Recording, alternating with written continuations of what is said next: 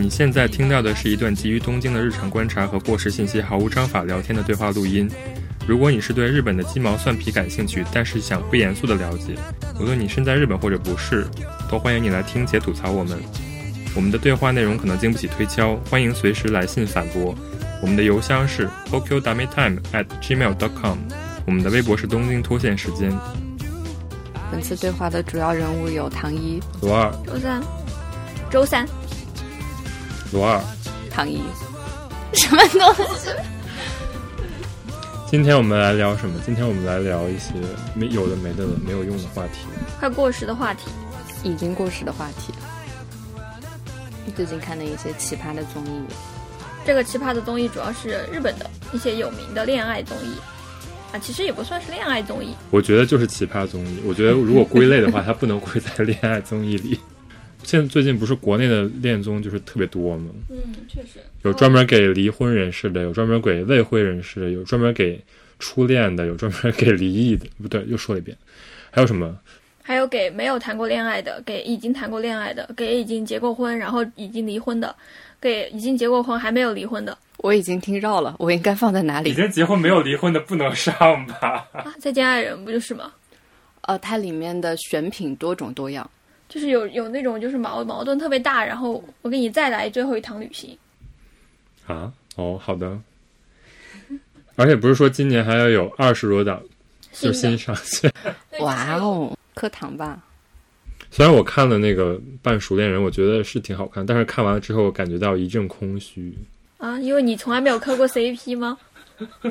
磕 CP 就是这个样子就是觉得你这个 CP 到时候成不成跟我有什么关系？对，就是最后一集突然醒悟，对，就是有一种代理恋爱的感觉，结果恋爱的人本人不是你，就是觉得有点可悲。建议你亲自去参加一档。没有，我是觉得就是反正看完恋综就会有这样的感觉，因为而且而且我是觉得就是很多恋综那个原型都明显能看出来是抄那个日本的 Telaha 嘛，就是 Tela's House，就是有几个主持人在那儿，然后播一会儿，然后切到演播室，然后让主持人评论一下。Telaha 就是他比较成功的，我是觉得就是在于他的剪辑和他的那个镜头都做的比较就是质量比较高，然后。最近这些抄的，就是基本都是逐帧抄，他就会就是那个叫正反打嘛，就是给这个男的一个镜头，给那个女的一个镜头，然后就是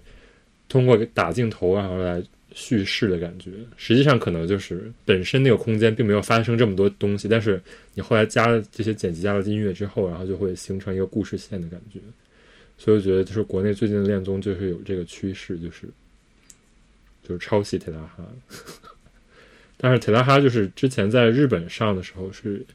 一三一四年吧，很早，就特特别特别特别火，在那个富士电视台播的时候，可能那个收视率有百分之十几、二十多，然后被 Netflix 给买了，然后就是合拍，然后但是就是 Netflix 买了之后，它就是人气就慢慢就没有那么高，主要就是大家就是看看烦了吧，还有就是后来很多。蛛丝马迹都显示出来，这些演员就是可能是真的在演，就是不是说他们那个真实当下的那个反应。就有人说有剧本嘛，然后后来不是出事了嘛？就两年之前，其中有一个主角，然后因为这个参加了这个节目，中间一些行为遭到了网暴，然后自杀了，就导致这个综艺现在在日本可能会肯定会跟这个自杀事件联系在一起。对，就变成了一个社会性质的事件。然后这个事件其实两年当中是有更新的，就是自杀的这个女性的妈妈可能就有去，嗯，怎么说提诉，就是有这种公开出来，就是说啊，你这个剧剧组是有这样的一个本子啊，就是类似于好像是有这么一个新闻吧。就总之就是这个事情到现在的这种余波都不是很好的一个方向，所以这个节目从那之后它也停播了。对，所以就是恋综在日本就是变成了一个。就是没有那么好触碰的一个话题，哎日本本来日本人本来就很在意隐私嘛，就说大家上这种节目都是觉得，那你肯定就是要把自己暴露在大家面前，所以很多人都不愿意这么做。但是还是有很多，是吧？是有很多，而且日本其实他很早就开始做这种恋爱综艺，我觉得是他们探索综艺的形式，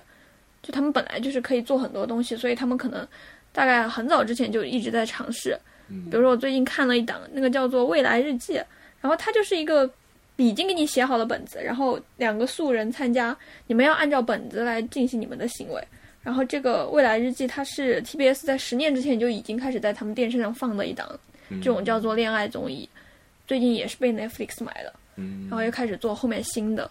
但是就是感觉是不温不火，是不是？对，就是你如果真的特别喜欢看恋综的话，你能在日本找到不少多，你可以看的东西。但你说这个东西是不是每个人都看过？可能人家就会觉得哦，这个只是你个人的一个爱好而已，而不至于说哦，每个人看到都说我会去瞧一眼。对，就是没有特拉哈当时的那个热度那么大了。对。但是最近那个我们想聊的这两个奇葩综艺，热度也不小，就在日本，其实大家还是有在讨论的。嗯。要说一下这两档综艺吗？嗯，有，嗯，有一档综艺叫做《单身汉》，嗯，这个综艺呢是在日本，嗯，它原来是美国的综艺，在日本翻拍。我们看的是它的第四季。这个综艺它的规则呢其实还挺简单的，就是十五个女的追一个男的，然后每一期呢这个男的会淘淘汰一些人，最后就只剩一个，他会选择跟这个人可能就相守终身了。也没有吧，就是在节目上，就是说你们俩在一起，但是下了节目也不一定怎么怎么着了。对，这这个节目它是去年，去年在下半年的时候引起我们的注意。嗯，引起了你的注意啊？吧，引起了我的注意。为什么引起了我们的注意呢？我们等下展开说。但是中间有一个主要的因素是，那个参加的男生，就这一季是十五个女生跟一个男的嘛。然后这个男子他是中国人。然后他是在日本有自己的公司这样的一个形象，所以我们当时大家都有去，因为这个缘由之一，然后去看一看这个节目。因为他这次是第四季了嘛，然后前三季就是没有任何可以吸引到我们的点，所以就只是我们只是看了第四季。但是前三季其实我是有随便看了一两集，然后我根本看不下去。然后第四季是也看不下去，但是强忍着看下去了。我觉得我第一开始觉得第四季可能也跟，因为我在两年之前就是《黄金汉》《黄金单身汉》这个节目，它以前是美国的节目嘛，然后在亚马逊刚刚登陆，他在日本做这种视频的时候，他就引进来了，所以我当时看到这个宣传，我就点进去看了前几集，然后就觉得他的那个画面的描写方式有点不适，然后我就点出来了，我就没有再看。但是这一季看了之后，越到后面我还觉得还有点好看。哎，大家可以说一下为什么为什么觉得它有点好看？那可能这就是因为，就是今天为什么要说它显得奇葩的原因。对，它其实就是也不算恋综了，我是觉得，就是表面上是一堆女的追一个男的的感觉。嗯，引用一个当下非常有名的词，就是雌竞感觉。啊，中后宫剧。确实确实，你看他在日本的那个日语对应的宣传叫这个空卡兹萨巴伊巴鲁。空卡兹是相亲的意思。空卡兹就是日本说什么话他都喜欢给你加一个活，对，卡兹就是活，就是好像我在为这件事情做准备，就是有点像我为我为他做的一切的东西。我最近要是在忙着结婚、忙着相亲，那可能就是我在做这个。那这种婚活撒拜巴路就是求生生存嘛，就是可能就是相亲生存综艺。这个翻译过来好奇怪啊！但你这样说雌竞，嗯，这个节目的角度确实在这一季当中有点像雌竞。好的，另外一个综艺是什么来着？另外一个综艺是《爱情盲选》，Love is blind，Love is blind。谢谢谢谢谢谢这位 Siri，谢谢你的 日语发音。啊，这个综艺里面呢，是一堆男的，他们不看脸，最开始纯靠聊天去认识彼此，认识了之后，等一下，你说错，一堆男的，应该是一堆男女，不是一堆男的认识了一堆男的，你给人家转性了，对不起。不太能播。爱情盲选这个综艺呢，是一堆男女一开始不看脸，纯靠聊天认识彼此，嗯，然后就找到自己心仪的另一半，他们就速配订婚了。订婚完了之后，他们才见到彼此，然后就要同居三周。这期间可能会见朋友、见家长，然后吵架呀之类的。三周之后决定你们要不要结婚。嗯，然后这个综艺看着看着就感觉前面在看相爱，后面在看分手。这个节目是因为它之前是美国开始拍的，然后呢，一八年左右，美国拍了第一季，对对，美国现在是今年出了第二季，嗯，然后今年在日本出了《爱情盲选》这个日本版之后呢，巴西片也出来了，嗯，就感觉他们是在各大洲扎根。其实单身汉在三十多个国家都改编了，你知道吗？老牌节目。而，且单身汉是二零零二年在美国的节目，他在二零一七年过了十五年才引进日本，然后就会感受到了深深的就是时代的变化，就 感觉这个规则，这个规则就是什么上个世纪的那种，霸道总裁爱上我的规则。然后结果日本二零一七年才改编了第一季，就觉得哈，不过这里可以说一下，就日本它其实，在第三季啊、第二季，但是它其实中间是有一季是女单身汉，这不算这个第一季、第二季的，它就是另外一个节目了，嗯，就是女单身汉。对，然后也就是也是选了一个钻石王老五的女版，嗯，然后来担任担任这个像，然后十五个男的朝他那个求爱那种感觉，嗯，是的，这个听起来很想看啊。你可以看看那个，我看了。你就会看到你就是第四季亲爱的主人公，我们就先说一下这个主人公好。你就是黄浩还是先说这个女？对的，这个主人公叫黄浩，你看他呃，第四季的这个男主人公呢，他的名字已经公开了，就是叫黄浩，他还有 YouTube 频道。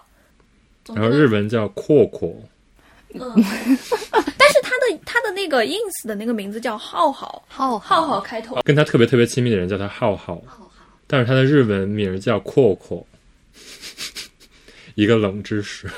太冷了。你现在看到他，因为他现在这个节目在那个 ins 上，还有在 YouTube 上面已经有很多粉丝了。他开直播下面都是浩浩怎么怎么样。啊，就他在这个这个节目在日本，就我们可以说就是非常非常就是有群众基础吧，只能说不能说火，我是觉得就大家都知道这节目。大家都知道吗？我因为他在电车上会打广告什么的，而且挺有话题的。而且那个哦 Prime 嘛，它是它是亚马逊的那个 Prime 的节目，嗯，订阅这个的比较多。就是大家基本都会订亚马逊的 Prime，因为你买东西它可以免邮。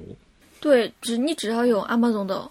那个快递会员，对，它不像。Netflix 一样，就是你要专门去为了看东西，而是说你顺便有这个付费的这个内容可以看，所以就大家都就点进去，这个首页就是一个 Bachelor 的那个画面嘛，就大家都知道这个节目。而但是呢，也不是说所有人都看过，我是觉得，就是因为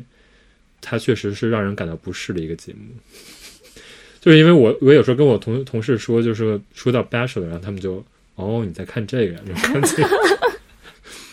就不是说所有人都看，只能说，但是就是大家都知道。但是呢，这个节目因为它是在只在日本上，而是就只有日文字幕，所以在国内根本没有人知道。我感觉，对我也我也在国内搜过，就发现连那个豆瓣词条都没有。对我感觉豆瓣儿是一个 你搜什么小众东西都能搜。对呀、就这个节目这么不火，而且你就关键同期对比，就日本其他的像什么，就有一个电视台叫阿贝妈，它推出了很多恋爱节目，我觉得这种根本就不太可能会有中文字幕的，你都能在 B 站上面找到。哦但是《黄金单身汉》这么大一个，是不是因为阿玛总版权保护太好了？不是，我是觉得真的，首先是太难看了，没有人 没有字幕组愿意去翻译。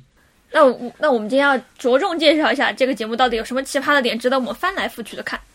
也没有翻来覆去。你就说吧，你觉得有什么点可以觉得可以吐槽就？先说一下黄浩这个人，就是就大家可能听到觉得奇怪，为什么这个中国人他会上这么一个日本的节目，而且这个节目还正受众还算广的，就是其实是因为黄浩他参加了上一季，上一季是女单身汉，嗯对，然后那一季的节目当中他是走到了最后的，嗯，我觉得从客观来看，他应该已经算是留下了，因为那个女性到最后谁都没选。嗯。然后这件事情的另外一个八卦就是，这个女性当时没有选这件事情，在日本的观众当中就引起了这种非议，大家就觉得你来参加节目，你为什么不选一个最爱的人回去？你必须选一个人带回去。但是她最后谁都没有选。然后黄浩呢，他就是作为最后没有被选的那两个人之一，就的那个比较正常的那一个，对，你知道他最后选了谁吗他？选了一个艺术家，就是一个艺术家，他总共选了，最后留留下了三个人，嗯然后那三个人就是谁都没有 想到会有这三个人留，就是有一个特别爱哭的一个艺术家，嗯，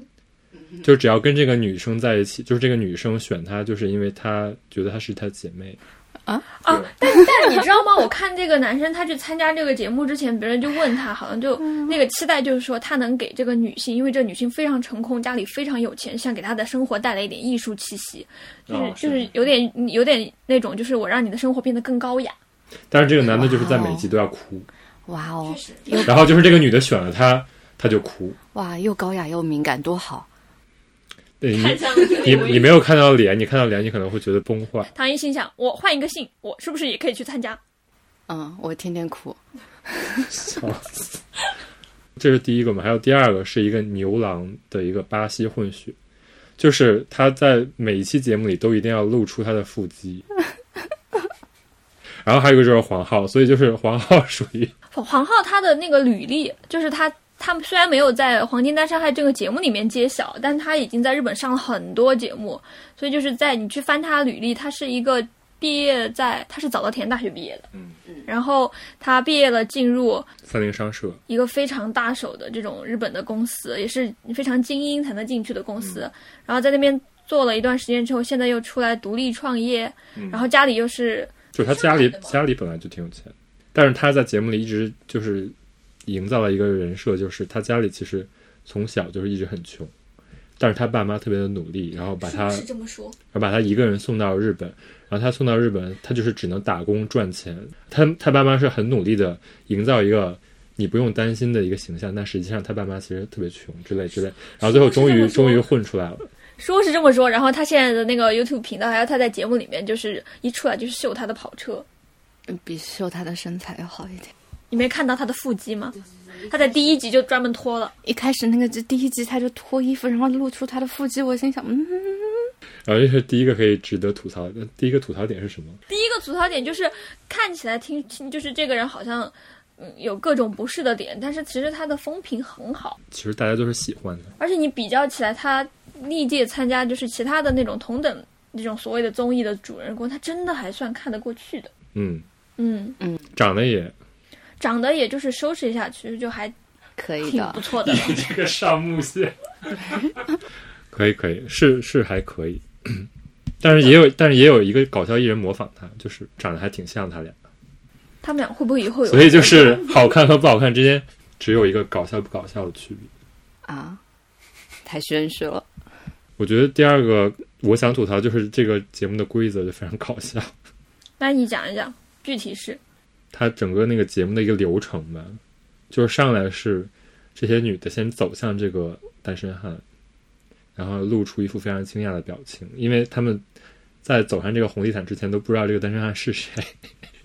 这一季也非常的就是值得吐槽，他是之前是会告诉你，对他之前三季都是会告诉提前告诉这些女生，然后这些女生会准备一下，就是说知道这个男的爱打篮球就带个篮球来。虽然这个也很值得吐槽，对，但但就总比什么都不知道好吧？对，然后这一季就是完全不知道这个主人公是黄浩，因为黄浩上了上一季，所以就是大家如果知道的话就知道，就是剧透了，相当于。哦，所以就是这一季就是保密，但是保密就是感觉，那你这十五个女的来干嘛？就是你都不知道这个男的是不是你的 type 你就来了，哇哦，所以就是觉得有点懵逼。然后当然这个节目是演的，就是大家都已经心知肚明了，可能。所以就是这些女的在走上红地毯的时候，都是那种前 前一半儿不知道，就是特别仔细的想看清这男的的脸，然后走到后半段终于看透这个脸，然后就露出一副很惊讶的表情，哇，原来是你！其实没有那么长那个红毯，没有十几米。我记得他中间给了他给了其中一个参加的女性一个非常近的一个镜头，就是当中有一个在日本做 YouTuber 的一个女生，然后她一一进来的时候，先给这个女性在海边给自己加油，然后我当时心想啊，应该她离这个就是参加的这个男的应该挺远的吧。结果她转身，她就跟这个男的大概走了三步不到，然后就是你就知道吗？就是感觉是这个男的在没有见到他之前，首先看到一个女生从旁边走出来，然后已经开始背对他，给自己加油。加完油之后，然后转过来，就像刚才没有事情发生一样，然后跟他说：“啊，你是黄浩吗？”然后说了两遍，说：“啊，你真的是黄浩吗？”就这样子。就是这个节目全程都很假，你知道吗？但是就很好笑，就是。嗯，还有一个女的，她刚来的时候，她就 下腰，对就就在他面因为她就是前下腰。他我都不知道，他说你都不知道这人是黄浩，然后他是经营健身房的，然后他见到黄浩，立刻就是说啊，我是我就是很爱健身啊什么，然后就开始下药。对，然后我真心想，太近了，太近了，太近了。啊，不过我觉得他们也挺没有办法的，因为你第一集你要是就是进来说，呃，嗯，不能太冷淡了。对，就是你走出去，你你这个人怎么样的，然后你说，嗯，就这样吧，然后但是就是那那也很假，就是对。刚知道是这个男的，然后你就要立刻表现一副啊我已经坠入爱河，因为他们好像立刻就要开始竞争了嘛，是吧？对对对，那天晚上应该是就是他们会在泳池边就会有一个初选，然后进入了这个规则之后，就是一直在泳池 party，然后然后叫 rose ceremony，叫玫瑰仪式，嗯，然后再 date，就是直接来回循环，就是一会儿 date，一会儿泳池 party，一会儿玫瑰仪式，然后就是玫瑰仪式，就是说你要给其中的几个女的一个玫瑰，然后没有得到玫瑰的人就要哭着离开之类的，就非常好笑。但其实当中间我觉得他们还是有人他会表露出来，其实我跟这个人不熟。我记得哦当时芷源的那个朋友，就芷源是这个节目的场外观察嘉宾之一嘛，嗯然后他中间就认识一个朋友也参加了，然后他在旁边的时候他就在说啊，我这个朋友感觉其实他好像也没有对这件事情很感兴趣，他就只是希望能够留下来多有点出镜的镜头，他就会 就会有这种表露。嗯。对，但实际上，我感觉确实很多人都是来了就是为了博个镜头吧。我觉得也正常，就是你也不知道这个人他是不是你的真的喜欢的类型，怎么就你你正好一参加这节目，然后你就对他爱的死去活来的。所以说他是奇葩综艺嘛，对因为就是感觉演戏的成分就是已经大于那个真实的成分了，就是观众可能看的时候也并没有就是说一定要觉得你要尊重我的智商，就是大家就是觉得就是看你们怎么演下去。对看你们怎么演，我当时看到中间的时候有一个情节，然后呢，我就觉得啊，真的非常的迷惑。那个情节是黄浩他当时选了一个女孩子要跟他约会，并且跟他过夜。然后呢，他跟这个女孩子在泳池里面约会的时候，刚好烟花就放了起来，场景就特别的美，然后两个人就接吻了。结果呢，到了第二天，这个女的她回到了就是一些女孩子的大本营里边，回到这个大本营里边，就带出了一个修罗场的一个场景。这个修罗场里边，很多的女的知道他们接吻了之后呢，就有各种各样的反应，有的就特别在意，呃，他们到底发生关系没有；有的就特别在意黄浩为什么要骗她；有的就特别在意自己是不是黄浩最爱的人；还有的人就会表示啊，我不知道该相信谁，我真的好乱，但是我好爱黄浩。就有各种各样这种呃情感特别饱满的情节。我当时看就在想，哎，为什么这些女的，就是真的是没有才没有几天，她们就爱的死去活来。后宫《甄嬛传》但那个情节其实是我最不喜欢的一个情节之一。但那个情节就是大家爱看的情节之一。但我觉得就是那个情节就把，因为这个情节的发生，它不是说只是因为这个女性她跟这个皇后出去度过了一夜，所以大家特别生气。中间导致这个事情大家特别生气的另外一个原因是有人在中间猜，就大家也没有把这件事情摊出来说。嗯，然后就有人说啊，好像这个女性是不是就是特别，呃，想要去跟他，就是有点有一种你瞒着我们去做这件事情，然后就心想，凭什么呀？大家都是来参加这个节目的，怎么你们剩下的人就按规则，你们本来也不可能十五个人跟他一一去那个泳池泡。然后就人家人家好不容易被选中了，而且是黄浩本人邀请的，你们怎么不去苛责那个男的？反正反正过来苛责，就是说跟你一起的这个女性，哦，就我觉得这就是雌竞啊，雌竞就是同性竞争啊。所以我就特别恶心。然后他们在当时在促进这件事情的时候，他们用的是一个真心话大冒险的形式，我觉得那个女的拍的好可怜啊。他们就非要让那个女的说：“哎，我们来大冒险，来，我问你，那天晚上你跟他发生了什么？”哦我我我说我要是在当场，如果我参加这个节目，我肯定就不说。但是那个参就是当事者，他真的是很悲惨的，就是间接承认了。哦，其实他也不算承认，但是其他的女性就开始联想说，哇，他们两个肯定一夜在一起，不知道发生了什么，就是感觉被践踏的特别惨。但是我是觉得，就是这跟这个节目的性质有关。就是这个节目在日本是之前三季就是没有一个男的提前跟其中一个女生接吻，这么可惜，嗯，就是没有没有，就是说在这么早的起源，因为他们那好像是前几集的时候，对对对，都是到很后边的时候才接吻，那他们做什么？就是非常纯洁。就是这两个节目都是就是在美国版本的时候，嗯，就大家都会非常开放的谈论，就是性啊，包括接吻这些。但在日本，就是大家一切就是这是禁忌话题那种感觉，然后就是拉个手，可能就是已经很了不得了。确实这种他东西就是接吻也好，还有包括他们谈论的性的这些话题，是基本上不会在日本的这些综艺当中被如实的呈现的。就是不能呈现，我是觉得黄浩在这一季就是几乎每个女的都亲了一遍吧，然后就是被那个主持人吐槽到已经不行了，感觉。我想起来了，就还有后面就还有那些女性主动的嘛，呃，然后有那种看起来被动的，然后主持人在那个场外嘉宾，他们就一副又来了，怎么又接我的感觉。就觉得很有趣，就是那你干嘛要非得改编美国的人家版权，这么不能接受接吻？你不要来参加这节目啊！的感觉整个里边所有的女生就是对这个接吻这个事情大惊小怪，大家都是成年人了，拜托，人家好几个都还就是已经三十加了。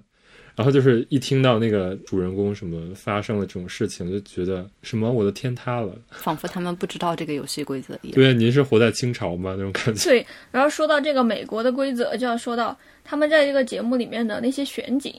我感觉也是在尽力的向就是那种特别西式的选景去靠拢。对，那种浪漫的地方一定得是一个蓝蓝的大海，然后有那种美美的这种沙滩，然后最好还有几棵椰子树，有游艇，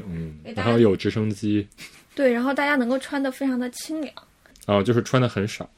嗯，穿的很客气。明明是拍一个日本版的综艺，怎么没有点日本的元素？而且最搞笑的就是他们这个第四季拍的时候，其实已经疫情了吧，快接近疫情了那个时候，嗯，但是他们仍然坚持就拍了一个，好像是去泰国那边找了一个小岛，嗯，然后把大家就放在那里就继续拍，总之就是让你觉得哇，一切都很稀，但是呢，其实他们的行为方式又稀不起来，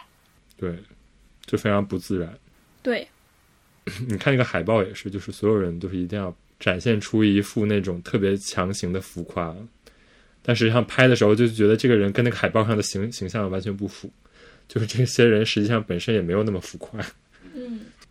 然后其中还有一个规则特别搞笑，就是有一些环节就是这些女生会被宣布谁去跟那个皇后 date 嘛。但是就是有一些是黄浩选，但有一些是这些女生要竞争的。然后就有一个有一个环节，就是这些女生在水上相扑，就穿着泳装相扑，然后杀的最狠的那个人可以跟黄浩对对对。然后那一场就是好像最后赢得的那个人还蛮让人平常看起来挺温和的，就是那个叫什么日本小姐那个，就是就是他把所有人都给扒下去了，最后他就是。就就是她肌肉很很很强的那个女的，对，然后她还很开心在那一场上面，就觉得这真这就是真正的雌竞啊！这个是确实是以竞赛的形式。然后我就想起了，就是那个韩国那个叫什么《单身级地狱》，不是里边也有那个，但那个就很正常，因为那个是男生来摔跤，当然就是这是一个什么性别刻板印象，就是觉得男生去决斗就无所谓，但是女生决斗 就有点奇怪。嗯嗯。但我觉得这个节目它到后面其实也没有完全演下去，就中间有一些情节，就是演不下去了，是吗？也是感觉就也没有就是完完整的演一出戏，就像就是刚才说的那个修罗场之后，就你以为他们就可能就这么演示过去了，就没有就是真的有人就起来就走了，就看不惯，说我反正我是真的看不惯，就他总会在一些不经意的地方给你一点小惊喜，还能这样的感觉。就是觉得哦，这些人还是有正常的，就在某些时刻吧，就他们他还是你还是能够看到在这个里面参加的，就是不管是女方也好，还是男方也好，就他们总有点就是跟你想象当中 drama 之外的不一样的东西。就比如那个修罗场当中，其中就是最生气的有一个，就最年轻的一个女孩子，也就是那个 YouTuber，她一开始不是来的时候超浮夸吗？但她从头到尾的形象都是一种哇，我我只有我的真心，然后我要为我的真心往前冲。其但是其实呢，你在中间就会发现，他其实也没跟黄浩很好的交流过。嗯，然后呢，他又是非常想要从黄浩那里得到非常直接的回答，但是黄浩老是跟他打太极。最后呢，在那个修罗场之后，他干脆就跟黄浩说：“说啊，我现在其实不能接受你。然后呢，对不起，我要退出了。”第二天早上就走了，然后打了黄黄浩一个措措手不及。然后黄海哭了。对，然后我觉得那那个那个女生让我觉得特别酷的，就是她走的时候，她给黄浩黄浩她拉她把黄浩拉过去跟她讲，她说她说黄浩她说呃我给你写这封信的时候呢，是我非常喜欢你的时候，但这个人已经死了，现在我要走了。然后他就把那个信给这个黄浩看，然后那个镜头就给了这个信，然后那个信上确实写的非常甜蜜。但那那女生说这个人已经不在了，现在我我已经不再喜欢你了，再见，就走了。他也是整个厂里面年纪最小的一个，二十三岁才。对，皇后已经三十三十四了，记得很清楚吗？你对，我我还想说一点，就是这一点可能不是吐槽的点，就是这个节目里面他选的这些女生，她们各自都有各自的一个呃职业，然后还有各自各有各自的一个特点。就虽然第一点不好的就是他们还是比较有刻板印象的，就比如说刚才那个特别年轻的女生，这个女生呢，她头发一定是染过的，她从头到尾都是一头红发。其实红发在这个日本的社会当中，你能看到会去跳脱的染这种有颜色的、特别明显的头发的人，一般来说他不会做那种特别规矩、特别怎么说呢，让人觉得特别沉稳的这种职业，然后整个人跟别人可能是不太一样的，他会有这种印象。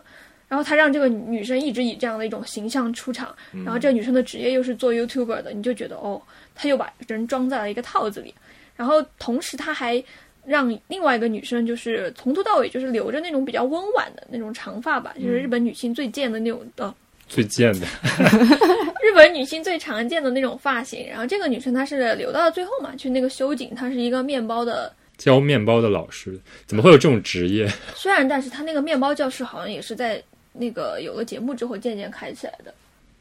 但是就是觉得你一听一个教别人做面包的老师，就觉得是一个温婉的形象。对，已经生活在港区的感觉。嗯，他确实是在港区开的，他的就是那个教室的工作坊。好的，嗯，然后里边就是还有很多，就是比如说有一个女生叫青山嘛，嗯，然后写她是在建筑事务所，然后但是介绍的时候她是做事务职，那你不要写做建筑事务所。但这个这个人他就被别人就是我看到中文网络上有转译《单身汉》这个节目的，就把这个青山的职业直接提取为他是一个建筑师。我一直以为他是个建筑师，他谁也只是一个事务职，而且它里面会有几个女生，一看就是比较喜欢健身的，然后他就会把这种比较喜欢健身的女孩子稍的性格安排的，就有点像安排的比较 open 一点。嗯，他其实每季都是这样，就是每一季一定会有那么几个专门做瑜伽的，要不就专门健身的，然后有几个一看就是那种比较贤内助的那种，嗯，要不就是做料理的，要不就是什么做护士的呀，然后要然后再有几个老板，就是自己创业的那种，但这种的一般就是比较不吃香，就上来就会被淘汰。什么时候可以给我们这种天天要加班的社员？那你应该是不应该出现在这档节目里面的，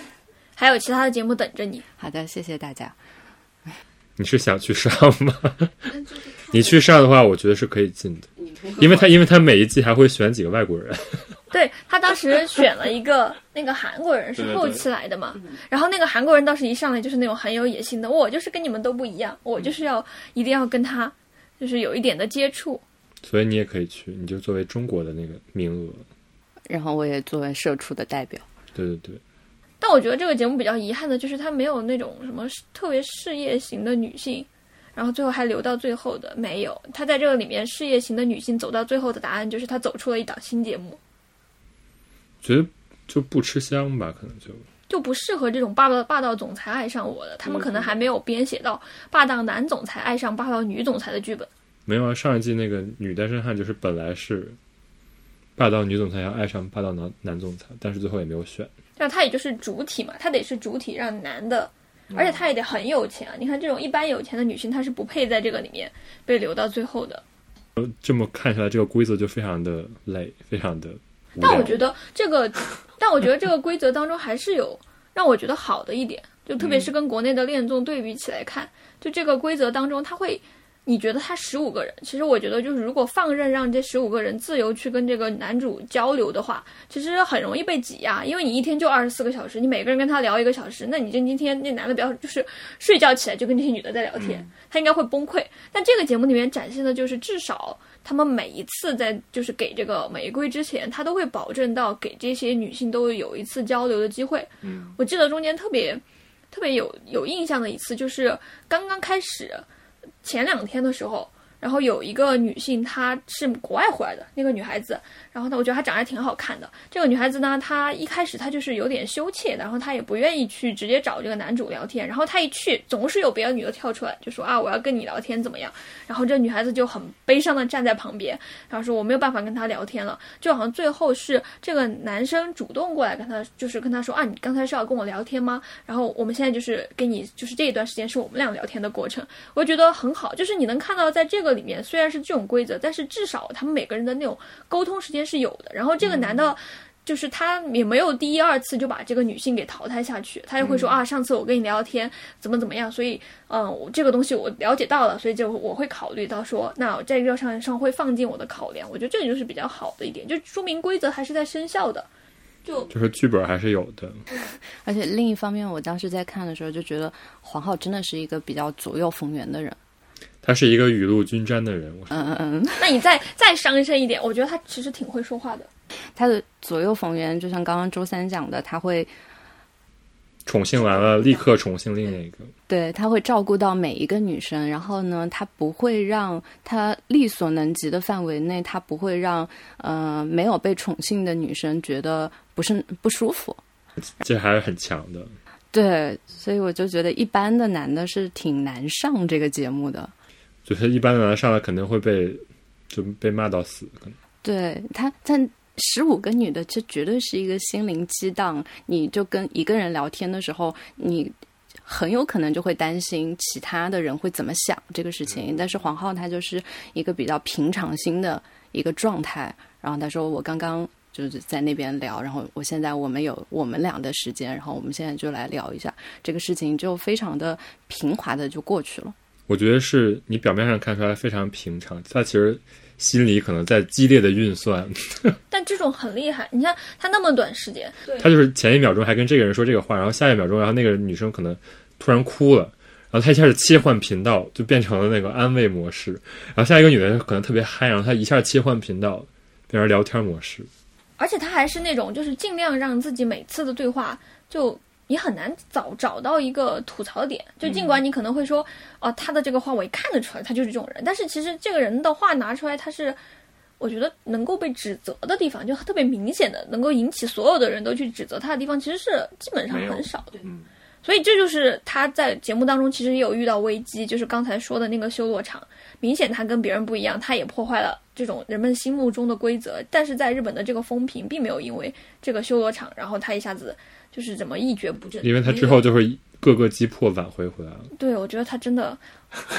就看到那一集，我真的是 鼓掌。最开始的时候，就所有人都不相信他了，所有人都是说我要离开这个节目，然后他就是单独约每一个人出来，然后每一个人约完之后都可以以接吻为结束。什么东西？但我跟你看到不一样，因为他跟每个女生去聊，我本来以为就是这种相对旧式的这种节目呢，他就这已经不是相对了，这就是清朝节目。他会他会去安慰他的这些像是妃子一样的人，他会说：“哎呀，那些都是假的，你在我心中才是最重要的。”然后最后来接个吻吧。但是他不是这么说的，他会说他来到这个真人秀，他也有。各种各样的就是什么挣扎啊、犹豫啊、选择呀，然后每一个人他都想多了解一下啊。就这个话说的又场面又非常的没有问题。而且你不觉得他在里边说这些话的时候，他用词就是感觉是别人听不懂的词？哦，他日语好好呀。我是觉得他就是日本人听到这些词可能就是晕了，你在说什么？然后我就相信你吧。啊，但我觉得就是这个，我觉得他最会说话的，在节目当中这个点，我还是觉得哦，他至少是把这个。说话的这个事情给搪塞过去了。但最会说话就是我之前给你们看的那个，他在上面接受采访，我真的是服了。前那个采访就五五分钟的位置，我觉得他太厉害了。就是那个采访可以给大家介绍一下，就是他大概在这个节目结束之后，有人去采访啊，他跟他选择的这位女性叫梁子，然后呢，别人就问他啊，你第一次见到梁子是怎么样？然后这个事情的背景是呢，他跟梁子在参加节目之前其实是有见过面的。我觉得这个问题其实很容易就回答的很一般，或者没什么特点。然后呢，这个他黄浩一上来他就先讲，他就说啊，梁子在他心中呢，以前就是那种女神的位置。然后他还打了个比喻，他说这个梁子呢，就像是在学校的最上层的那种最光辉的那种女性，而她呢，应该是最下位的那种。我当时听到这个话，我就觉得你把人家捧这么高，那你后面怎么讲呢？就是有点像这种什么女神爱上就是一个非常 low 的人，你是想这么讲吗？结果黄浩马上就把自己给追回来了，他就说他就说啊，但是呢，我们现在就是相遇之后呢，已经经过了五年了。在五年之间呢，我自己是非常努力的。你看，马上就给自己找补，并且就是有一种我在努力追赶你，并且我现在已经好不容易追上了你，但是还是会有一种，就是呃，有可能就是女生变 low 了，所以被你你追上了。结果他这个时候他就开始讲，他说梁子呢在接触之前呢，我还是觉得他是一个非常光辉的人。结果没想到他在节目当中，他真的对我非常的贴心。他不仅是一个外表就是这种光辉，但是他又内里会关怀我的这样的一个非常细小的生活。你看他又捧女生，又把自己的这种光辉形象给树立起来了。然后这一话结束之后，我觉得就是那个女生在旁边听的，就是想说什么估计也说不了什么的感觉。这么会说话的人，非常的服这个太太太厉害了，我只能说。我就希望他开一个日语讲座。他不是他不是后来接受了采访嘛？你可能就是属于那种可能会 DM 给他，就是别人问他说你参加这个节目有什么困难吗？结果黄浩来一句说啊，这个节目可能是嗯、中国的这样的一些。观众他可能看到我就会觉得中国人干嘛要参加日本的节目，大家就觉得哇，你说了一个好危险的事情。结果他跟着说，我在参加这个节目的过程当中，很多人给我私信说啊，没想到这样的一个在日本生活的中国人也能这么顺畅的跟日本人交流，是我的榜样。我现在觉得罗尔你可能就是那种我没有，我没有觉得他是我的榜样，我只是觉得，如果你日语说不到这么好，我可能就是确实是 羡慕。对，就是羡慕。我们帮他开发了一个新的商机，他是去做日语教室的话，说不定他嗯，没有他他做别的应该比我们这个要赚钱，突然突然降低了自己的品格，还是很服气的。确实很服气。所以包括很多日本男的都很服气他。我我觉我觉得其实看节目你是能感觉到这个人他跟别人确实是像我们刚开头说的，他其实是有上这个节目的理由的。嗯，他能够被别人选择，并不仅仅是因为他啊好像左右逢源、雨露均沾，他可能还是有一点自己的过人之处，然后你让人觉得这个人还挺不错的。还是上节目就是可以扩大他的生意嘛，是吧？对，他不是卖那个卖那个的，这这 好像卖了什么不好的东西。卖健身萨比斯，嗯，他已经在日本开了十五家健身房了，每一家的装修都比一般的健身房要显得时尚一些、高级一些。他还卖一个健最近身镜子最近在卖镜子，但嗯众筹成功了。然后这个镜子呢，售价就是它有不同的套餐，然后不带套餐的一般要十七万。十七万日元，大概一万人民币左右。现在汇率跌了，更加便宜。不到九千了，汇率跌得很厉害。无用信息。不要断了他的财路。那我觉得罗二的房子很适合放这种镜子。话风一转，跟我有什么关系？我们家里只有一个。你又被黄浩营销到了，哎支支持一下，嗯，不支持支持。持，你已经是他的，人家不需要你的支持。你已经是他的粉丝了。嗯，不支持了，不支持了。我还看一个些日本人的播客，就是大家都因为他最后选了梁子，但是大家都对另外一个女生特别的有好感，就是修景。修景是一个长得很很美的，然后就大家都最开始都很看好他，然后他也走到最后，我们最后二选一的时候没有选他。但我觉得他跟黄浩之间的那种感觉就是相敬如宾的。没有火花。对，黄浩跟梁子在一起其实还是有火花的。所以看到最后，觉得还是在磕一个挺挺好磕的真人秀。我最后看到后面，真的是因为我觉得梁子特别特别真诚，嗯，所以他太好了。没有，就是在这个节目里面，他跟黄浩就是算是能够走得下去。我觉得是有一部分是因为他自己的这样的一个真诚。但是修景，你知道为什么他特别受欢迎吗？因为他他就是所有节目里边所有人，包括从嘉宾到里边参与的那个人，都说他特别的阿扎托伊。就是我参，我就是通过这个节目才学到这个词儿，叫阿扎托伊，然后写成汉汉字就是小聪明子，所以就是 Tokyo Calendar 的这样的一种，就是风格就是 Tokyo Calendar 教出来的女生的模板的感觉。嗯，一九年的时候有一个综艺叫做呃，阿扎托克的那尼嘎瓦路伊诺，叫翻成中文是有点心机又如何？然后还被哔哩哔哩引进了。哇，巨好看好吗？然后修景后来上了那节目，这太适合了。这个节目里面，它每一期大概会有五个女生，就它也有那个就是 VCR，也有那个演播室。VCR 呢大概有五段，然后这五段呢都是去应对同一个状况，比如说你去跟一个男生喝酒，如何让男生注意到你。但是呢，这五个 VCR 里面的女性都不一样，有的是比较呃男孩子气的，有的是就 office lady 的，然后你就。可以把自己带入比较合适自己的那个场景这。就是手把手教。对，超级事无巨细。他我看到有一集，我就觉得哇，怎么还能想到这样？他有一集是在 Zoom meeting 的时候，怎么吸引你的同事 注意到你 然后它里面的一个女妖精教程？一个一个小点就是，你不要第一个进入这个 Zoom meeting，你要最后一个进入。然后进入的时候呢，你先把你的那个摄像头往上调一下，然后呢，让让大家看不到你的脸。然后这个时候你就啊，装作一个非常非常嗯无辜的样子，说：“哎呀，这个摄像头怎么看不到呢？”然后就把自己的脸凑进去，然后化着精致的妆，然后你喜欢的人就会看到你一个比较美丽的大脸。然后呢，这个时候你的手臂，它这个重点是手臂伸过去调这个摄像头的时候，大家就可以看到你的手臂有多么的纤细，以及你家后面的摆的东西有多么的有趣。前提是你家后面要有趣，你的手臂要纤细啊。就是不同的女性有不同的应对，那就非常的非常的有意思。它是一个很非常的有意思，interesting。欢 欢乐的一个综艺。修景上那一期好像就是说，请一个男的嘉宾去他家，就假装是她男朋友，就看他全程怎么耍小聪明。然后他就是上来就是先给他做一个什么样的菜，然后这个菜的选选择是有怎样的讲究。然后他做菜的时候是要背对这个男的，然后这个时候这个男的坐的位置要低一些，然后然后就可以看到他的腰什么之类的，就是一些这样的无用信息。然后他这个时候要系一个怎样的围裙，然后这个围裙怎样的系法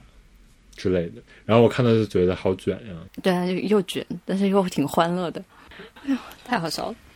但感觉大家都还蛮喜欢看这种，就是怎么去拆解这种很难以琢磨的，绿茶婊，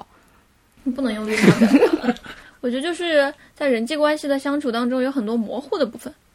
大家对那些不确定的东西特别感兴趣，嗯，你这个非常的玄学。就是有很多不确定的呀。就像你爱上谁或者喜欢谁一样，你就会嗯，在之前没有这种节目之前，大家可能会觉得啊，那可能是一种气场。但他把它拆解成了，你只要做到这个技巧，这个人就会注意到你，那不是一件很有意思的事情吗？嗯，同意的。所以也不是什么值得批评的事情，我觉得不是值得批评的事情。因为其实就是，其实男生也会有这些，只是说大家没有把它做成节目而已。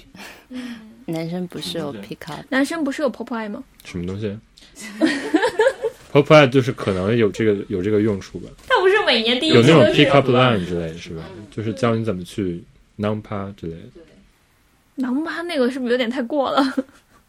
所以就说日本虽然有雌竞，但是日本也有雄竞啊。就是 就是这就是一个非常买方市场的世界。对，就是长得好看的人才是买房。我觉得不我觉得不止吧。我觉得我在日本见到的人，大家其实我来日本到现在，我都觉得没有没有就是没有改变的一个印象，就是这里的人，不管是男的、女的、胖的、瘦的，不管他们是什么样的一个原生条件，嗯，他们都非常懂得就是扬长避短，甚至是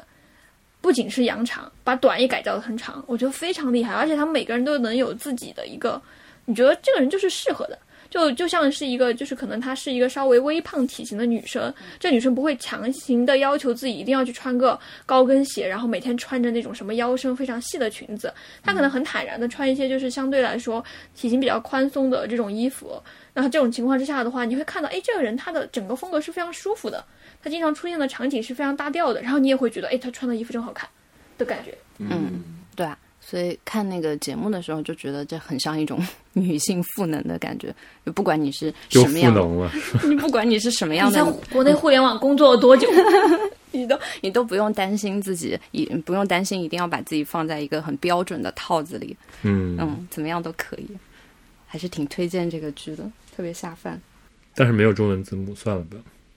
好吧，听了我们讲的就差不多了，嗯，还是挺推荐大家来听这个播客的。嗯，可以挺推荐大家来听这好，个大家听听我们的播客。什么？好的，在线吃它。将第一趴结束了，好的。进行第二趴。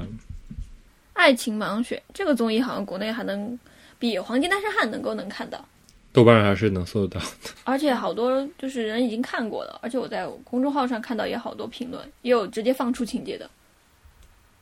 嗯，因为它是 Netflix 上面播的，然后有中文字幕嘛，对是吧？对，来，谁介绍一下？来，又说了一遍，爱情盲选呢是。呃，它的主旨就是你在不看到对方的脸的情况下，纯靠聊天去认识对方，然后找到你心仪的那一个。找到了之后呢，你们就速配订婚。这个时候你才能第一次看到你选的那个人长什么样。然后呢，之后你们就要同居三周，这期间就要见家长、见朋友。嗯，那三周之后你们就要决定要不要结婚。然后最有趣的就是见到脸的那一瞬间，是不是？嗯，非常的心理跟表情都非常的微妙。哇！但我觉得我在看美国版《爱情盲选》的时候，我没有那么担心他们男女见面，因为我觉得美国版的那些男性跟女性，就是还算哎，还挺不错的那种感觉，就是有有有一些人，就大家都是在平均线以上，是对对对，有有一点吧。那也不说全。那你这是说日本大家有一些在平均线以下？对不起，我们。你是想说谁呢？我确实想这么表达，就是有日本的怎么说呢？就是如果拿日本的男主跟这个《黄金单身汉》的男主比较，我会觉得日本的爱情盲选的男性们会让人觉得还真的是不能看脸。咋咋怎么这样呢？而且而且日本我不知道他们是为了保证就是年龄多样化，还是有什么别的考量？就是有五十多岁的人来上。对，五十六，就年龄跨度从二十到五十多，然后。大家就是丝毫，当然可能不需要觉得自己的年龄怎么样，但是他也不提，就说啊，我就是怎么样，反正他就是过来找，然后他也不管他对面的那个女性。你知道吗？我是觉得他是要找冲突，但是在美国版里边，他的冲突主要是找，比如说种族的冲突，嗯，然后文化背景的冲突，然后宗宗宗宗教的冲突，对对对，当然也有性取向的冲，就是它比较多样化。但是日本呢，就是你不能把这些东西拿到电视上来播，就是也没有这么好播，就是也没有那么多人爱看，就是所以就是大家会找就是更加传统一点这种冲突，比如说职业的冲突，就是我是一个还有价值观创创业的这种，然后你是一个是一个什么很稳定的职业这种，然后这种家庭的冲突，就是我家里是很保守的，你家里是一个怎样的这种。甚至冲突到什么纹身的冲突，就是我有没有纹身，我都要，就可能通过这个来，就是就是大家来看一下能不能在一起，然后什么生孩子这种冲突，就非常就是我觉得相比美国版就是相就是格局小了很多。当然就是因为在日本就是一个这种大家都是没有那么多元的那个种族，挺落地的。对对对，所以就是还是大家会关心的一些话题，当然年龄也是其中的一个。嗯，然后最后就是有老少配这种，确实确实配不上的这种情况出现。对，而且他一开始不就有一个男性是主动表明说，我就是大男子，然后我就是希望女生在厨房，对我就是不希望进厨房。然后出来之后，所有人对他的那个印象就非常的糟糕，对对对，迅速的再见了。还有这个里面女性的职业吧，就他也会，我觉得他在这这里面选择的女性可能更加的。感觉更加的生活化一点，就更很像是我在生活当中经常遇到的那些人，什么在外资企业工作的女性，然后她就会描述我在外资做什么的，嗯，然后还有呢这种，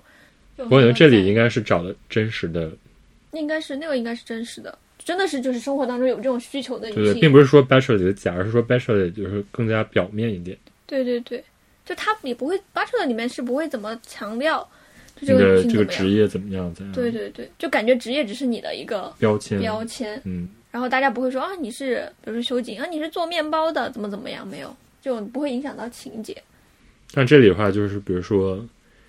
他的情节在最后还要那个，就是有一个比较连贯的。比如说，你是做搞笑艺人的话，那你可能这个节目的人设，包括你到后来相处方式，可能就是看一下搞笑艺人是怎么跟别人相处的。搞笑艺人不想被代表，我的天！搞笑艺人就感觉是一个非典型的搞笑艺人。对，然后这里面的男女他们在聊天的时候也会彼此就考虑到啊，那你的这个职业之后，我们以后在一起之后会怎么样影响啊？然后甚至还会考虑到说，那我们俩背景是不是有点相似？比如你也去美国待过，我也在美国待过，我们都是快乐的在日本国外生活过的人，我们可以用英语交谈，就是这样的一个 对对对沟通。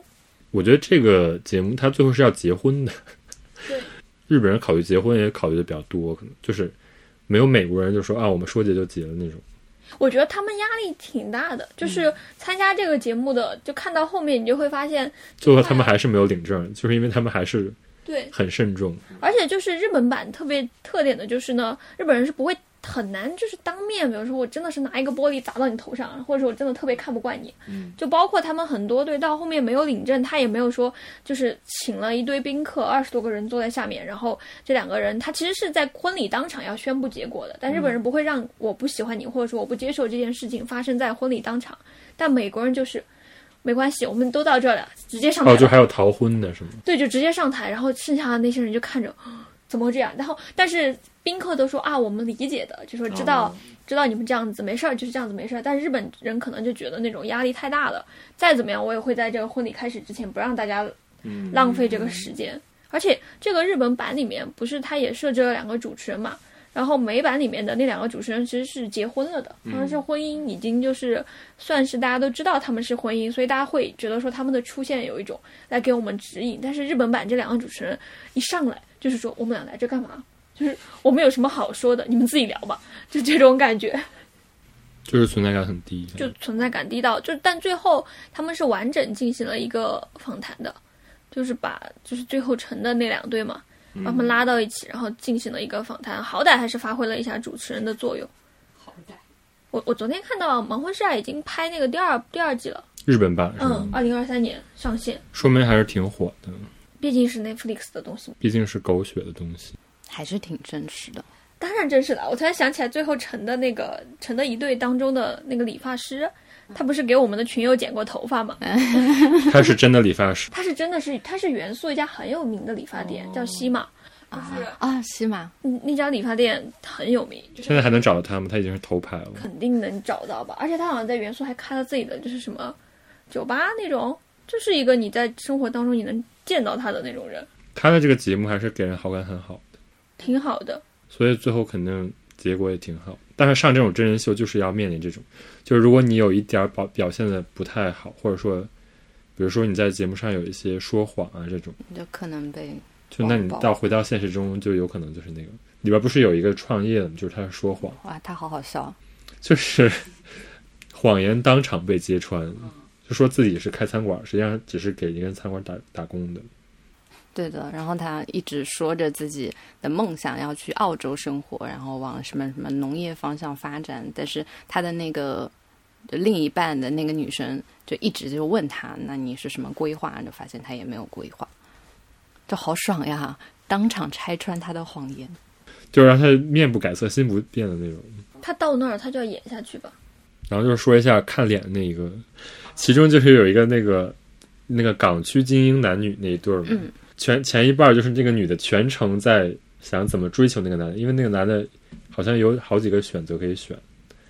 然后就是那个女的就是一直在做 presentation，就是给他做 PPT 什么的，就是说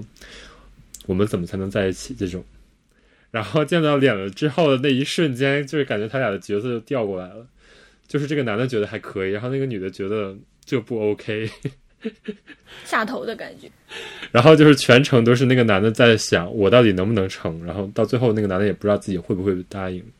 但是没想到他俩最后还是那个啥了，竟然还成了。我觉得这女孩子也挺真实的呀，因为后来不是他们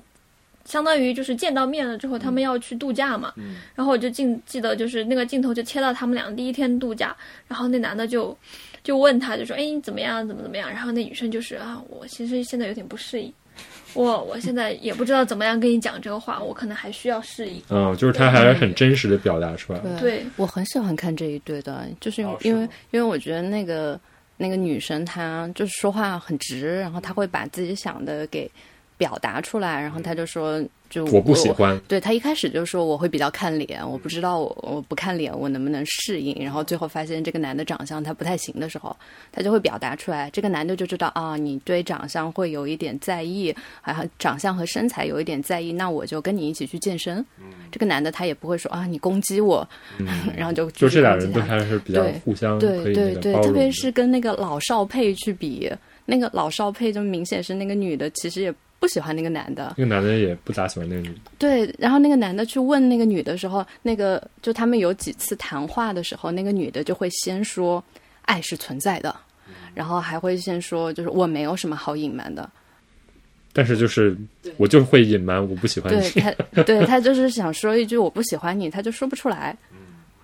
我觉得沟通很重要，就是像你刚才说的，沟通可能并不仅仅是，哦，我跟你每天说说话而已，就是我很坦然的告诉你我哪些地方不喜欢，然后同时就是刚才第一对里面那个女生她没有觉得这是一个可能我不要解决的事情，那那个男生后来去解决了，可能就让他看到啊这件事情有改善的希望，所以他们最后能走到一起。那个老少配最让我着急的一点，就是因为这个节目它其实是有后采的嘛。就是会让这个男女主在呃不是男性跟女性他们两个人可能在这一段误会啊，或者是有什么行为之后，让他们在后面讲我自己怎么想的。那老少配特别明显，都到特别后期了，然后他们一起去吃一顿饭，然后这个女生后来在后采当中，她就说我其实是希望他问我的，但他在当场他啥都没说。就他根本就没有表现出任何，我希望你问我，或者是你要不要问我？就你真的不要问我吗？他根本一句话都没有讲，他就在那里说啊，今天这个饭真好吃呢。啊，你今天又怎么了呢？就是这个时候，人家接话就说啊，那个男男的就接接话说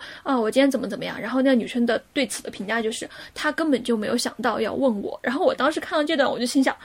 你都这样子说，你人家怎么问你啊？就是就是你一定要别人把所有的话跟你说完，然后你才肯讲话是吗？我就觉得。这两人真的是沟通太费劲了，然后那男的也觉得啊，我好像就是没有不知道他到底在想什么，那不是当然的吗？对，所以他们在婚礼的前一秒钟就是决定不办婚礼。真的，这对用四川话来说就是骄人。而而且我挺经典的，就是你说他在婚礼的前一秒钟决定的时候，他们 Netflix 还给了他们一个镜头，就是那个男的望的那个望着那个女的，然后呢，他们在旁边就是讲后采的时候就说，我在那一刻我仍然。不太知道他在想什么 啊，好好笑。但是我觉得也挺真实的，就是现实中有人就是这样的。是的，对我还想那个吃饭的时候，我当时就是震惊到。我还做了笔记，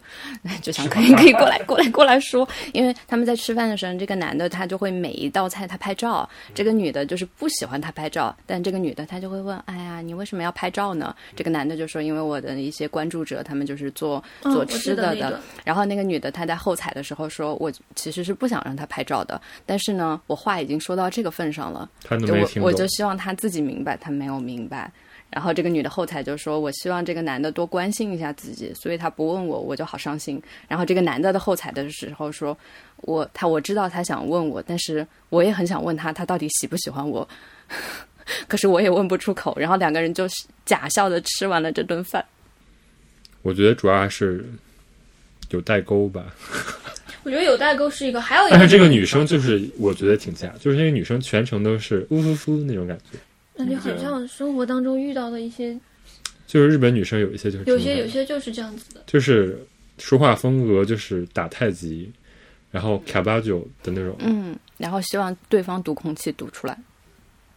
但我我其实也理解，就是人在交往当中有些话其实你是讲不出来的，就是你可能会预想到这当中我有很多心理压力，然后我就不想讲了。但是呢，你看这一段，你就会觉得你还是要讲，就是你。不能把问题都交给自己一个人去承受，就是这是你们两个人的问题，不是说啊，就是我感觉人可能会觉得说啊，我把这个话我不讲的话，这个话我就已经处理好了，就是我我就是自己去处理，这其实是反过来说是另一种自私的行为，因为你不给对方处理的空间，然后你就觉得，嗯，这件事情我已经处理好，就像那个不讲话的女生一样，就是说我我都不我都这么讲了，然后你也没有读出来，那是你的问题，嗯，然后你的问题越积越多，我们不要在一起了，就这样子。所以我觉得就是刚才说这两对，我觉得还就是还挺真实的，挺真实，而且就不知道就是怎么选出来，还是说真实发生，就是感觉跟拍电视剧差不多。那里面还有另外一对，就是就是有一个那个美容医师的那个是吧？嗯，我是觉得就是加上这一对，就是这三对，每一对都感觉就是一个日剧的那种剧情会出现的情节，那个老少配，但是彼此彼此不能沟通的一个故事。还有一个是就是。港区精英男女的从不合适到合适的故事，还有一个就是特别龟毛的女性跟一个特别温婉的男性，然后怎么说沉默吵架的故事。其实他们中间冲突的点，比如就有说这位男性比较掉头发这样的一个很生活化的问题，然后这个女的就一定要追着不放，就一定要让他就是去清理，然后关键他们还经常沟通。他们经常沟通到凌晨三点，这真的很就是感觉很严肃的，一定要去解决一起生活。对啊，那你说现在刚才要说一定要沟通，但是如果沟通到这个层面上的话，感觉也是也是有些话不应该全都说出来。其实就不合适吧，就是、对啊就两个人其实生活习惯就是不合适。对，啊但是还要强行在一起。你看那个女的到最后还是要强行跟这个男的在一起，但是那个女的又觉得有很多不舒服的地方，所以她就是有点矛盾。她最后又非常伤心，就是说，那肯定是我错了。我我觉得这其实是就是现实生活当中人也经常有的一个困境啊，就感觉这种情感也会经常在就是所以就是这三段特别的真实特。别的典型。我我还加一个特别典型的，就是那个搞笑艺人的那一对。嗯，搞笑艺人就是那个搞笑艺人，因为他真的很擅长在就是这种公开的这种媒体面前去表达自己，我觉得他是有这点。他第一集就出来了嘛，然后第一集就成功了。所以他第一集很容易成功，而且大家都被他打动了，不是吗？那个时候，第一集他就说那个话说的特别漂亮，就是说，我就用我的那个热情去感染你啊，因为你离过婚啊什么这种。那个嗯，因为他的那个对象是离过婚的，然后这个女生就跟他说，嗯、就很担心自己离婚，对方会不会介意的时候，那个搞笑医生就是说，受过伤的人知道伤害别人是不被允许的。同时他还说，有过结婚经验的就代表下一段会更好。你所担心的事情，别人认为就是强项和优点。哇，当时就觉得爆哭。对，然后他我记得他们俩在一开始没有见到面的时候，这个女生就讲她在三十多岁以后，她开始有了自己职业的新选择。我觉得她是一个非常典型的触到了现在社会议题的一个女性，又是啊、开始一段新的婚姻，然后呢又是一个开始了一个新的职业选择。然后那个搞笑艺人就跟她说啊，我以前在就是在那边上学的时候，我也想去教小孩，但是呢，我觉得我自己没有办法，因为我知道了人是有限的，我是想自己能够变得更加的好，我才能够去教给这些小孩，让他们知道这个无限的这种世界，就讲这种话。然后你觉得这人把话说的真漂亮。然后对方那个女性听到这一点的时候，觉得哇天呐，太有共鸣了！怎么会有这么共鸣的一个人？结果见到面之后，他们的他们的后面的走向是不讲话，见到面了，开始就是冷暴力三个字结束，就没了搞笑艺人时时刻刻都想打开他的电脑。对，我觉得他们就对那种不讲话的形容就是，他一坐到车上就打开他的电脑。然后，但是我也比较疑惑，就是说，既然打开电脑，为什么你把他电脑夺走？然后他们是住在冲绳的星野里边，嗯，然后一个在发邮件，然后一个坐在床上，沉默。那么美丽的面朝着大海的冲绳的去年刚刚开业的新意，冲绳或星野会怎么想？但是他们去的时候是下雨，对，就是暗合了他们的心情，然后那个冲绳那个星野就显得破破烂烂的。而且还显得他，嗯，还还照了他们去那个星野里面，不是有那种商品店吗？就是 low 了吧唧的。对，然后从那个时候其实有一点伏笔就埋下了，就这俩其实就也没有什么沟通，但是确实是人还是要相处的，就是你当然说话是一种相处方式，但是他俩说话上没有问题，但实际上你这种生活中的细节，所以我是觉得这个节目整个这个规则就是，就是它这个规则是说说这这样是可以成的，更多的人是不成的，但是你要意识到为什么不成，可能这好像是一个辩论的题目。什么辩论会辩这种题目吗我大？学就辩论过啊，相处容易相爱难，还是相爱容易相处难？你们会辩这种奇葩说的题辩了，然后我们还赢了。哦，当时你是相处容易还是我好像是相爱容易？相处容易相爱难的那一方。这俩这这两个辩方有什么区别？我忘了，但是就是辩论是有技巧的，不是吗？就是你只要一辩、二辩、三辩、四辩，就是大家有这种严密的这样一个逻辑，把对方给击倒，就赢了。好的，谢谢你的小技巧。不要谢。总之呢，就是这两个综艺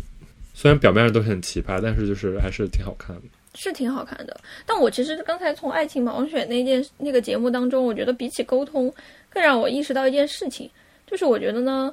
人呢还是要尊重自己的界限。就比如说，说这么深吗？比如说老少配，他们俩其实就是不合适的，就是但是他俩可以接受啊，就是他俩是可以接受互相年龄。但我恰恰觉得，我恰恰觉得人要意识到自己应可以做到什么，不能做到什么，不要总是去想我应该做到什么。比如说，我我觉得我应该去结婚一个世界上特别嗯、呃地位、学历都特别好的一个男性，但是这个男性就算出现在我面前，他其实跟我是不合适的。我没必要为了他去改变我自己，因为我觉得人是很难改变的。嗯，在这种情况下，尽管你爱他，但你要离开他，就是我一个比较冷漠的观点。我觉得就是这样子，你才能够真正找到你自己舒服的地带，而不是老想我要在这个当中我去改变我。就像那对老少配，他们俩不爱说话，你们就去找一个跟你一样，就是不喜欢说话，或者是说你们就是以这种方式沟通的人，我相信他们是能找到的。那其实，在这种对的情境当中，这两这个人他尽管不喜欢沟通，但可能就是有不喜欢沟通的人，他们能一起生活。但你非要让这两个人沟通，可能反而更糟糕。对呀，嗯，对，就是不应该和做不到。我之前就会，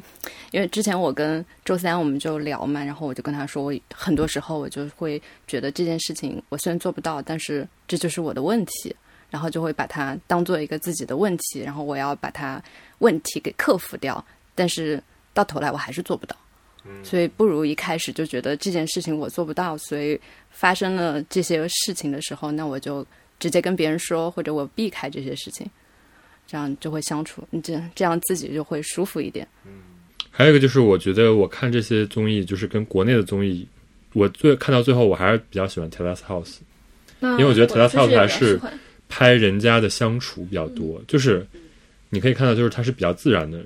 不是说把一堆人关在一个空间里，而是说这个空间里是流动的，就是有人进来有人走。他也没说你一定要恋爱，对他也没有说一定要，所以说我是觉得现在恋综就是有一个通病嘛，就是说。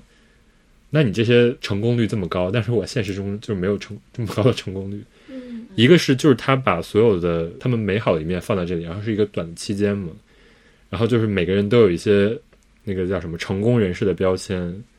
然后那每个人都是好看的，那你进去自然就会有这种成。但是你这个节目里成了，那你真实相处呢是怎样？就是完也完全没有拍，所以我是觉得 Terrace House 比较好，就是它还是有。就是拍你们之前，或者说你们没有成，但是你们相处的过程，就是我觉得这一点是比较自然的吧，也是觉得他没有剧本的一个原因。然后还有一个就是，我就觉得就是他拍出了就是人还是比较多样的，因为我觉得就是在国内的话，大家比如说接触恋爱都是比较晚的一个时间，就相当于一个水果摆上市场的时间比较晚。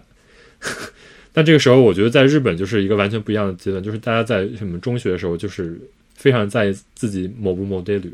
某对路就是受欢迎嘛，是吧？当然，就是那你会觉得就是耽误学习。但是很多时候，就是一个人某不某对路，他不是说你在恋爱的一个过程中，而是说你在这个社会上，就是你在跟别人相处的时候某不某对路。所以说，我觉得黄浩他就是很明显一个，就是通过对啊，通过在爱情中培养出来这个意识，然后他拿到社会上，就是寻找到自己的武力，就寻找到自己的卖点。所以我是觉得，就是在日本，大家。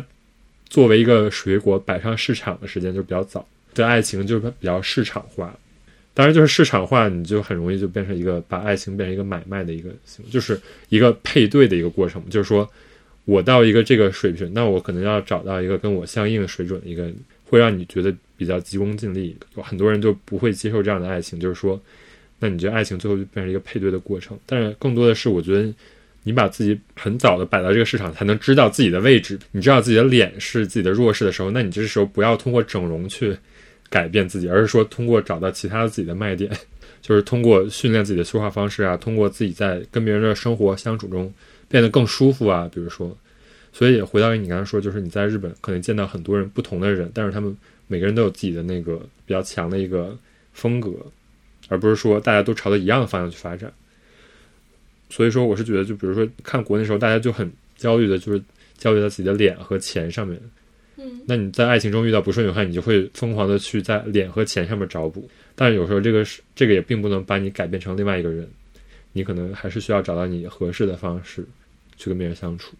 我觉得就是你说的这种，其实有点像是一个察觉到自己的魅力点和自己的不魅力的点到底在哪里的过程。嗯，然后你看国内，其实你比如说。像我以前上的高中，就是哪怕我到高中，我们的高中它都会有一种，就在你生活的那种环境当中，有些时候你去察觉自己的魅力，或者是察觉自己的不魅力，它可能是一件一种危险的举动。嗯，就其实你外界他是不给你这种机会，或者是周围的人他也是不习惯你这么去做的。甚至你尝试的时候，大家会觉得你是一个异类。对对对，就会觉得哦。这个这个人，呵呵，就是这种感觉，就感觉不太守规矩。这个人不好好学习，对，会有这种的。我我以前我以前上了中学，现在可能我看很多学校放开了。以前我们之前我以前还经历过，就是学校里他们可能会有规定说，女孩子一定不能就是留长发。然后那个时候你知道吗？我们学校有女生，我觉得特别夸张的，就那女生会穿那种，你知道他穿那种胸罩的时候，他他的那个绑带会绑在脖子上，其实不是一种很实心的设计嘛。然后就是当时有学校老师看到了，他会把那个女生的绑带从脖子上解掉，他就说你不准穿这种，就是到这种地步。就是说，这种觉得这是一种可能是有点有伤风化的举动，就是从外部上去讲的话，先去规训你，规训了你之后，那你肯定会想，那我应该怎么样才能表现的特别乖，特别的符合？然后你还有其他的评判标准嘛？比如这样子做，女生她可能本来成绩就不好，然后更不会有这样子去。但是到了二十几岁之后呢，这个社会环境让你觉得我一定要结婚了，我一定得去找一个对象。对啊，我就觉得这个环境非常的奇葩，就是到十八岁上一个恋综，就是给初恋、给母胎 solo，大家不是 十八岁之前都是不被允许谈恋爱的吗？就这种感觉，突然一一年有这么多恋综出来，就是鼓励你去谈恋爱，那就是那你这不是制造焦虑吗？对，而且其实这样子讲的话，就是我觉得看日本这些恋综，你能看到这个恋爱的阶阶段，还有日本那些杂志、日本的情况，你看到恋爱里面它是有阶段的，嗯，就是到哪一个阶段，你其实是就是人在这个里面他表现的情绪可以是很多样的，嗯，就我可能不是从日本的恋综里面，我从我在日本接触到的朋友里面，我就能感觉到，第一个呢，就是大家在这个里面，他可以在某一个阶段就短暂的停留，比如就像你刚才说的，他就是喜欢我，就是喜欢看脸，但是我对这个人的渴求不是说我要跟一个看脸的人进入婚姻，正是因为我对现在的这个阶段自己的需求非常的明确，所以我可以就是先去找我喜欢的脸的人，我就跟他就是去交往，但是我没有必要就说因此就把寄望你你现在就是永远要跟我进入婚姻，我不需要。我现在这个阶段就是我们大家开心就在一起，不开心你就拜拜。就是就算这一次别人觉得说你们俩很不道德，怎么样怎么样，但是我自己是满足的。我觉得在日本能看到很多这样的一些就是年轻的男女，大家就是会以自己的需求去评判我自己到底在这个阶段我要什么，然后他就会很清楚。在这种情况下的话，你比起说更听到的是这种爱情里面的，就是啊，在这个上面大家都是在讨论一个议题，可能更多的就是你能看到很多多样的人，嗯让你大开眼界。就是他们有试错的这个机会成本啊，嗯，是的，特别如果你注册一个听的，你会发现年轻的二三十岁的人，就每一个他日本、日本人他们的那个下面的介绍都是就是不恋爱，就无论他们写的内容是什么，就主旨都是不恋爱，你就会感觉啊，你们还挺有意思的。好的，你的 Tinder 的 filter 被我们注意到，就是二三十岁的人，啊，我最近听着的 filter 是女生，女生，然后我就发现那些女生每一个都很喜欢找一个周围的人陪他们散步。那可能就是一种暗示。好的，你的 filter 又被我们捕捉到了，好的，希望大家都听到。什么故事？但我之前真的是，我有一个朋友，他就是我觉得他真的活得很自在。当然，就是他他的那些人生，就是在一个道德框架下去评判，你就会觉得哇，这个人应该非常的苦，就是心里应该很苦吧。我觉得恋爱还是不要放到道德。对啊，但就是我就跟他也有聊过嘛，然后他就说我从来都没有想过这些问题，因为我觉得我自己快乐才行，所以就是我自己的快乐是第一位的，管你们怎么想，就是我自己快乐，跟我在一起的那个人快乐，OK 了，其他人什么怎么想都不重要。然后他这件事情在整个日本社会当中就是很普遍的，嗯，就是看到更多的多样性。我觉得这可能也是你看这些日本的奇葩综艺，你也能看到另一种多样性。对对对。我是就是觉得你一味的鼓励那种纯纯的爱情的恋综，真的是有点害人。真的，嗯，是的，就是因为看了这么多奇葩的人，你才能知道，就是就是你判断的那个轴，不只有道德。对你看到这些他们跟你本来以为的生活方式不一样的人，你就会发现哦，原来这样也可以。对，所以就是说，我们也并没有说去，我们根本没有任何的资格去评判，就是说这些人，呃，在里边的举止过于浮夸或者过于的不符合我们的观念，我们就去说，哦，那这种人就是一个搞笑存在或者怎样。就是我是觉得，就是你看这个奇葩综艺，还是能感受到很多不一样的弹性，弹性。OK，、对，所以大家可以看看这两个综艺，生长一些弹性。但是还是没有中文字幕。希望能够尽快有中文字幕。哦，盲爱情盲选是有的嘛？嗯，单身汉，单身汉不看也罢单身汉可以看一下我最近在看一档印度的新的综艺，就 是 就印度的也是，印度就是说它是介绍美国跟印度的。看了那个哎，你看了吗？Netflix，对啊你，看，你也看了？爱情盲选里边也有那个印度，就是也有一对儿是印度的。那我可能没有关注印度。但是就是最后他们其实很多的就是那个家庭啊，包括那个宗教的问题，所以就是不同的地方有不同的那个矛盾点。我看我看印度还有一个原因，因为我觉得我之前看了《德里罪案》嘛，就是那个纪录片，就把印度拍的，就是很吓人。然后我就看那个媒媒婆片，就是这个就是那种恋爱综艺里面把印度拍的可高大上了，那就是因为他们选的都是有钱人，选的都是对高级的那种。高级种姓的人。就家里像宫殿一样的那种嘛。不是，就是很现代，但是德里作案它是发生在那种很印度很混乱的那种地区，就你感觉那边的人大家都每天都非常的混乱，上一个巴士就会被拖走，因为那个讲的就是被强奸然后致死的那个女性嘛。好的，突然结束吧。突然结束吧，强奸致死结束。但德里罪案真的很好看，很可怕，我看了之后沉默了三天。